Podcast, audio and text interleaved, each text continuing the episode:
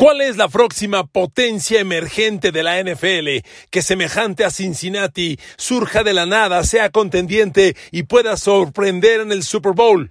Hoy analizamos las tres máximas opciones. Filadelfia de Jalen Hurts, Cleveland de Deshaun Watson y los Chargers de Justin Herbert. Queridos amigos, bienvenidos a mi podcast. Gracias, muchas gracias por su escucha el día de hoy en Spotify, en YouTube, Apple, Google, Amazon y cualquiera que sea la plataforma. El modelo Tom Brady 2020, Matthew Stafford 2021 se empieza a replicar. Equipos poderosos que solo necesitan un coreback para aspirar al Super Bowl. Lo hizo Tampa hace dos años. Contrató a un tal Tom Brady y ganó después de dos décadas y media su primer Super Bowl. Y al año siguiente, temporada pasada, los Rams copiaron el modelo.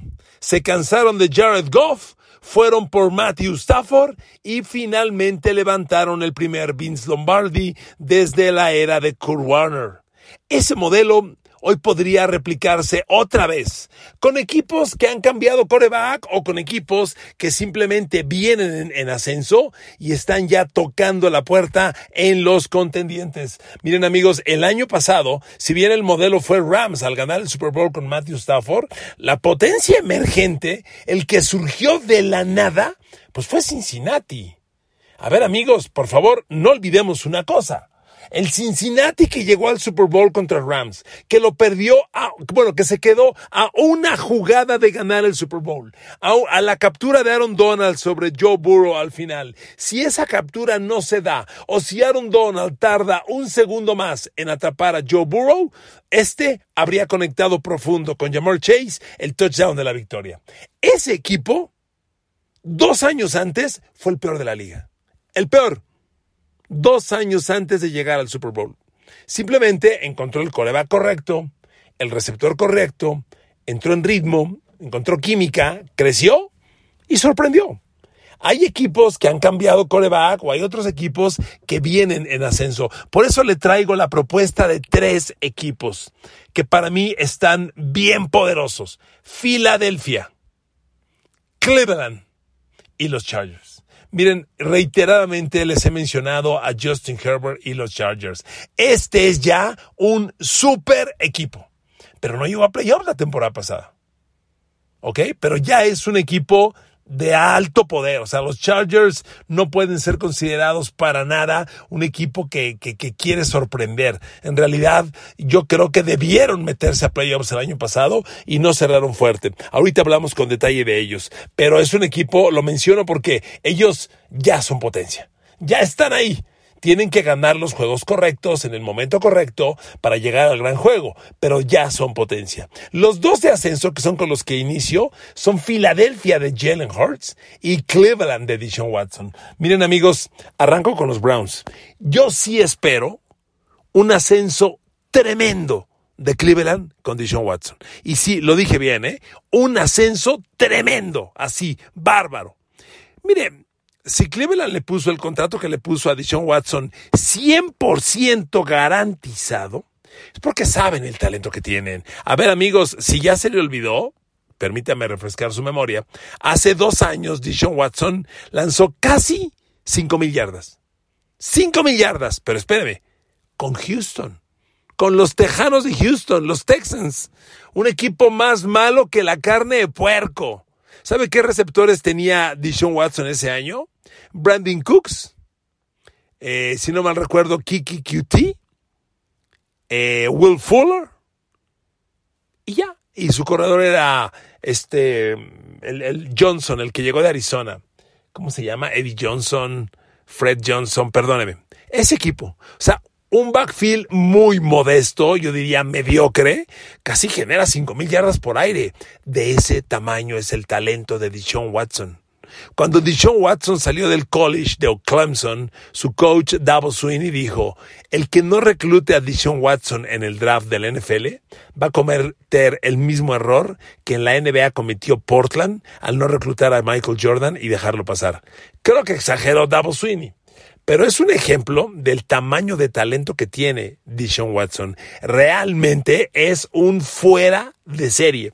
Y llega Cleveland, que es un equipo que lleva muchos años hundido en la mediocridad. Si yo le digo Cleveland, ¿qué viene a su mente? Mediocridad. Mediocridad. A ver, ¿cuál ha sido el gran triunfo de Cleveland en su historia? En la historia. Hijo, yo me tendría que ir a los libros, no sé usted. Porque lo que Cleveland tiene en la historia son grandes derrotas. Yo que estoy un poquito más grandecito que ustedes, me refiero a edad. A mí me tocó ver a Brian Sipe lanzar una intercepción en el end cuando tenía ganado con el gol de campo de la victoria un playoff sobre los Raiders de Ken Stabler y perder el partido. Brian Saib, le estoy hablando de un partido a principios de los ochentas. Brian Saib buscaba conectar con Ozzy Newsom, que ahora es el, general manager de, los, Ravens, y le interceptaron los Raiders el pase, cuando ya tenía el gol de campo de la victoria. Y luego Cleveland tuvo los penosos eventos contra John Elway, las series ofensivas, The Drive, y luego el fumble de Ernest Biden en la yarda 1. En la yarda 1 para el touchdown que te manda al Super Bowl y fumbleas. Ese es Cleveland. Un equipo lleno de mediocridades. Y más recientemente, pues la pelea con Pittsburgh, el cascazo de Miles Garrett. Vaya, Cleveland es puras vergüenzas. Bueno, le doy una última estadística. La NFL, nuestra querida NFL, una liga de 32 equipos. Solo hay cuatro que nunca han llegado a un Super Bowl. Dije llegado, eh, no ganado, llegado. Cuando menos llegaron, ya que ya si lo pierdes no hay bronca. Solo cuatro equipos que nunca han llegado a un Super Bowl. Jacksonville, los Jaguars. Detroit, Dios mío, Detroit. Detroit es el Cleveland de la Nacional. Misma historia. Eh, Jacksonville, Detroit, Houston Texans, un equipo que nunca jugó al Super Bowl, y Cleveland. Y Cleveland. Es increíble. Cleveland y Detroit son equipos que existen hace más de medio siglo. No han llegado al Super Bowl. Bueno, pues eso es Cleveland. Pero ¿sabe qué? Tantos años en la mediocridad les ha permitido reclutar alto en el draft y hoy Cleveland tiene mucho talento. Y como otros equipos, solo le falta el coreback. Y Dishon Watson puede ser ese coreback. Yo estoy esperando que sea. ¿Por qué? Uno, porque Dishon Watson es un talento de verdad. Y dos, porque el talento que lo rodea en Cleveland es bueno de verdad. A ver, Cleveland, fíjese nada más. Le voy a hablar de Cleveland y le voy a hablar de Filadelfia. Me adelanto un poco porque estos dos equipos, cuando yo le pregunto o le comento, las cinco mejores líneas ofensivas de la NFL, pues, ¿qué cree? Cleveland y Filadelfia son dos de esas cinco, ¿eh? Y probablemente Cleveland sea la uno de la liga. Tiene una línea ofensiva no buena, bestial, estupenda la de Cleveland. Entonces, cuando tienes una línea ofensiva tan poderosa y además tienen una combinación de corredores fantástica. Nicky Schaub y Kareem Hunt. Y ahora tienes un coreback corredor, un coreback de optativa, pero un coreback de optativa que usa las piernas para extender la jugada y lanzar el balón. Dishon Watson, perdone si ofendo a alguien, no lo hago con esa intención. Dishon Watson no es Lamar Jackson. Dishon Watson sí lanza el balón y ha lanzado más casi 5.000 yardas. Y cuando tienes este potente ataque terrestre, amigos, todas las herramientas están puestas para que Cleveland detone escandalosamente a la ofensiva. Escandalosamente. Los receptores se trajeron a Mari Cooper, que lo soltó Dallas, Ojo con la temporada que va a tener Donovan People Jones. Fue el líder receptor de Cleveland la temporada pasada. Fíjese nada más. Líder receptor en Cleveland con todas sus broncas. Y es un cuate que puede detonar en grande, que va a entenderse muy bien con Deshaun Watson. Amari Cooper, Donovan People Jones y David Bell, que es el tercer receptor y que no pinta gran cosa. Eh, el cerrado, David Njoku, todo mundo está esperando una temporada bárbara de David Njoku que finalmente detone y la acaban de dar un contrato de más de 60 millones de dólares. Están esperando lo que estamos comentando. Entonces, fíjese, la mejor línea ofensiva de la liga, un par de corredores con potencial de mil yardas cada uno. Los receptores que mencionamos, una Mari Cooper receptor ya de mil, mil quinientas yardas. Ojo con Donovan People Jones. Amigos, el ataque lo tiene todo. En talento individual, uno por uno, le voy a decir una cosa, ¿eh? En talento individual, uno por uno, la ofensiva de Cleveland tiene más talento hoy que Pittsburgh a la ofensiva. Así, así. Tiene más talento ofensivo uno por uno Cleveland que Pittsburgh. Tiene mejor línea ofensiva por mucho En receptores puede ser que Pittsburgh esté mejor, porque tiene dos, Chase Claypool, Deontay Johnson, y acá está solo Mari Cooper, pero reitero, van a ver la temporada que va a tener Donovan People Jones. Me gusta más David Njoku como cerrado que Frymouth. Y como coreback, hoy, hoy, me gusta muchísimo más Dishon Watson que cualquiera que pueda jugar de Pittsburgh. Reitero, hoy Cleveland tiene mejor talento ofensivo que el que pueda tener Pittsburgh.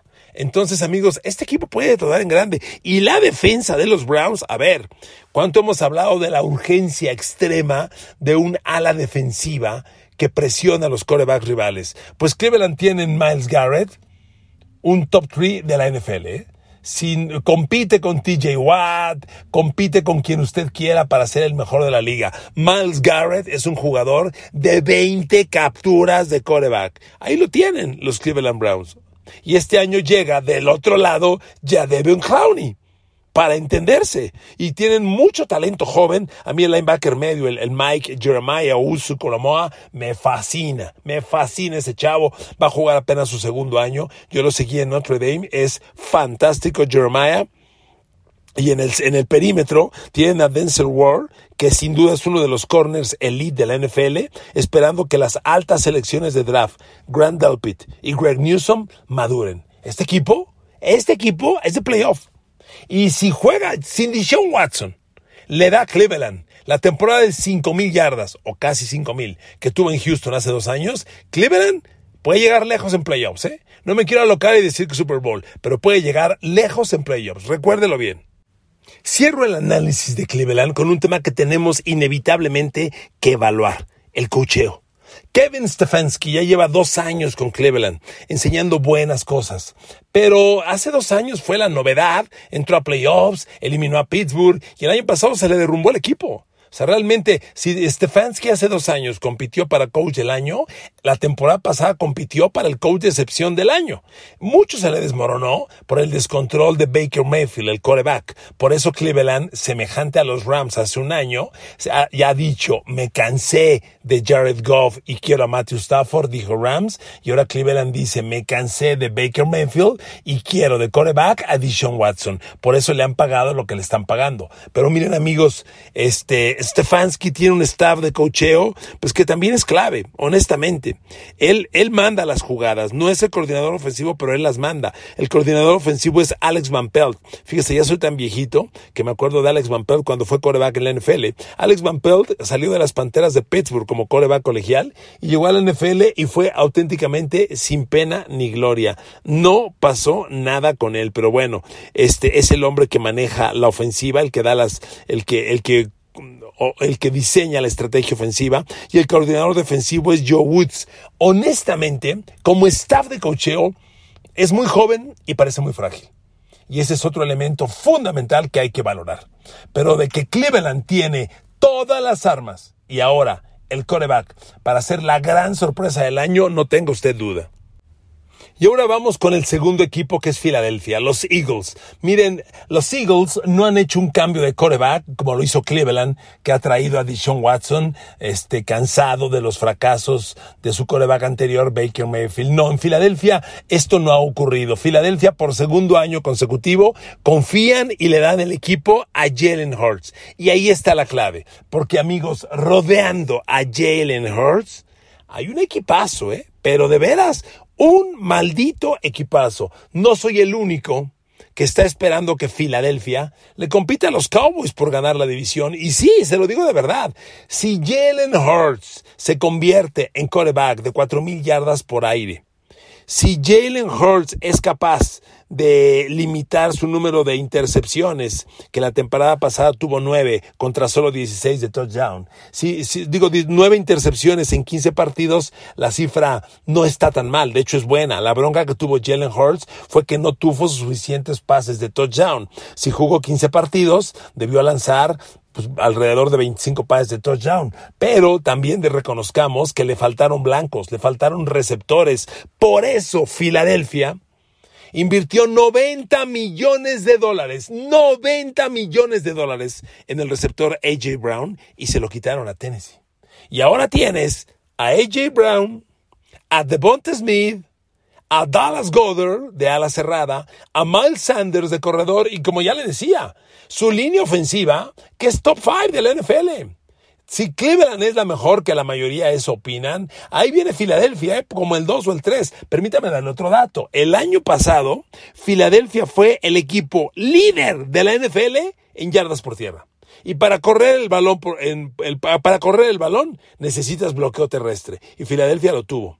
Y, y en protección de coreback, Filadelfia solo permitió 26 capturas de coreback. Es una cifra muy buena. Aquí está la línea ofensiva de Eagles. Miren, los Eagles tienen tres jugadores elite en la línea ofensiva y son los puestos críticos. Los dos tackles, el australiano exjugador de rugby Jordan Mailata, tackle izquierdo, que ha sido un fenómeno. Bueno, le extendieron el contrato, le dieron unos 64 millones de dólares de nuevo contrato a Jordan Mailata.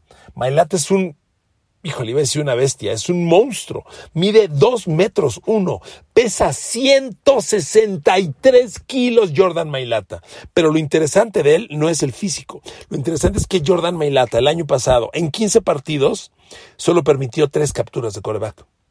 Una captura de coreback cada cinco partidos. Y en total solo permitió 25 presiones al coreback. Es una cifra elite. Bueno, él es el tackle izquierdo. El tackle derecho, que siempre ha competido entre los mejores de la liga, es Lane Johnson. Y cuando ves los números de Lane Johnson, pues son nuevamente números elite. Lane Johnson fue titular 14 partidos y agárrense fuerte. Lane Johnson fue titular 14 partidos y no permitió captura de coreback el año pasado. Cero. Cero capturas. Es más, permitió solo 11 presiones totales. Permitió un golpe y 10 apresuramientos. 11 presiones totales. Eso en 14 partidos tengo que usar el francés. No mames, qué pinches números. Futa, bestial Lane Johnson, bestial. Y por si fuera poco, el centro Jason Kelsey, él compite para el mejor centro de la NFL. Es el hermano de Travis Kelsey, todavía muy rendidor. No faltó una sola jugada el año pasado. Jugó los 18 partidos y permitió 17 presiones al coreback. Presiones. 17 presiones en 18 juegos, menos de una presión por partido. Solo permitió una captura, cero golpes al coreback y 16 apresuramientos para 17 presiones totales. De ese tamaño es el centro Jason Kelsey de los Eagles. Con esa línea ofensiva, Filadelfia fue el líder corredor de la NFL, pero ahora necesitan que Jalen Hurts utilice su bracito derecho y empiece a explotar los 90 millones de dólares que le han invertido en AJ Brown y que lo empareje con Devonta Smith, el novato de la temporada pasada que tuvo un brillante debut. Porque mire, el grupo de abiertos de Filadelfia fue muy limitado el año pasado y que haya llegado ahí Devonta Smith y como novato haya entregado 64 recepciones, 14 yardas promedio por recepción, 5 touchdowns y 916 yardas discúlpeme, son números elite. Sí o sí, elite. Porque del otro lado se supone que iba Jalen Rigor, que ha sido un rotundo fracaso, y entonces Devonta Smith cargó con todo el peso. Jalen Rigor ahí sigue en el equipo, pero tú indica que es un fracaso y ahora va a estar atrás de, eh, de AJ Brown. No olvide que Dallas Goddard está un escalón abajo de las alas cerradas elite, donde están Kelsey, George Kittle, Darren Waller, en el segundo escalón, ahí viene Dallas Goddard. Por eso Filadelfia se deshizo de Zach Ertz el año pasado, porque con Dallas Goddard tiene. Entonces fíjese, línea ofensiva elite, receptores de mil yardas. Mal Sanders es un corredor excepcional, ¿eh? Mal Sanders te da yardaje por fuera de los tackles y te da yardaje como corredor receptor. Tiene muy buenos, muy buenos elementos. Entonces, amigos, este equipo lo tiene todo. La defensa Acaban de contratar al corner James Bradbury, que es un corner elite. ¿eh? Bradbury tuvo números estupendos la temporada pasada. Y el que también los tuvo fue Darius Lay que desde el año pasado está en los Eagles, bueno, desde hace algunos años. O sea, menciono lo de Bradbury porque su llegada con Darius Lay le da a Filadelfia un par de corners elite que muy pocos equipos tienen. Ya quisiera Nueva Inglaterra tener este par de corners. Digo, perdón porque traje el ejemplo. Y en la línea frontal, lo que sí reconozco que no tiene Filadelfia es una gran presión al coreback. Brandon Graham, sus mejores tiempos ya pasaron. Siempre voy a recordar a Brandon Graham como el ala defensivo que le quitó el balón a Tom Brady para el fumble en el Super Bowl contra Filadelfia y provocó que ganara el partido. Cuando Brady iba con la, con la remontada, Brandon Graham provocó el fumble. Pero Brandon Graham ya no es el de antes. Y del otro lado va Derek Barnett, que nunca ha crecido a niveles elite. Entonces, eso sí no tiene Filadelfia. Pero es un equipo competitivo. Tiene mucho talento en todas las áreas. Amigos, si Jalen Hurts es coreback de, de 30 pases de touchdown para arriba, con 15 intercepciones o menos, y llega a 4.000 yardas por aire, manteniendo el poder de, ofensiva terrestre que ya tienen, este equipo está para pelearle a Dallas, ¿eh? Que nadie se sorprenda. Y cierro con Los Ángeles Chargers. A ver, amigos, reiteradamente les he dicho esto. Primero, por favor, Justin Herbert, su coreback, lleva dos temporadas lanzando nueve mil yardas. Cinco mil es la temporada pasada y cuatro mil anterior. Esa es una barbaridad. No, no es bueno, es una barbaridad, una bestialidad lo de Justin Herbert. Pero amigos, eh, a mí lo de Chargers, antes de darle más detalles del, depth chart, de, cómo están formados, voy al grano. A mí lo que me preocupa de Chargers es el cocheo. A mí me parece, bueno, a mí no me convence Brandon Staley como coach. Debutó el año pasado. Fue, él fue coordinador defensivo de los Rams. Ahí se lo quitaron a Sean McVay y llegó a los Chargers. Debutó el año pasado, tuvo un año muy bueno, estuvo muy cerca de meterse a playoff, pero hubo dos o tres partidos que el equipo perdió claramente por el cocheo. Por el cocheo. Y cuando usted revisa el staff, híjole, pues no encuentra grandes cosas, se lo digo de verdad. El coordinador defensivo es Renaldo Hill, que honestamente pues no pasa nada con Renaldo Hill. Y el coordinador ofensivo es Joe Lombardi no hay nada. O sea, aquí hay gente muy joven que está creciendo, pero así que me digas coaches garantía, la neta no. Me brinqué ese análisis con Filadelfia. Los Eagles también me, dejan ciertas dudas con el coach Nick Siriani al mando. Nick Siriani es un coach que debutó el año pasado, no lo hizo mal, del contrario, hay que reconocer que para su primer año tuvo muchas cosas sorpresivas, pero el staff es muy joven, muy nuevo. Jonathan Gannon, coordinador defensivo, y Shane Steckane, coordinador ofensivo. La verdad, me dejan dudas. Es, vuelvo con Chargers, es lo que me preocupa de ellos. Talento hay, por Dios. Khalil Mack, Joy Bosa en la defensa. JC Jackson de corner con Asante Samuel del otro lado. ¿Quién tiene eso? Casi nadie.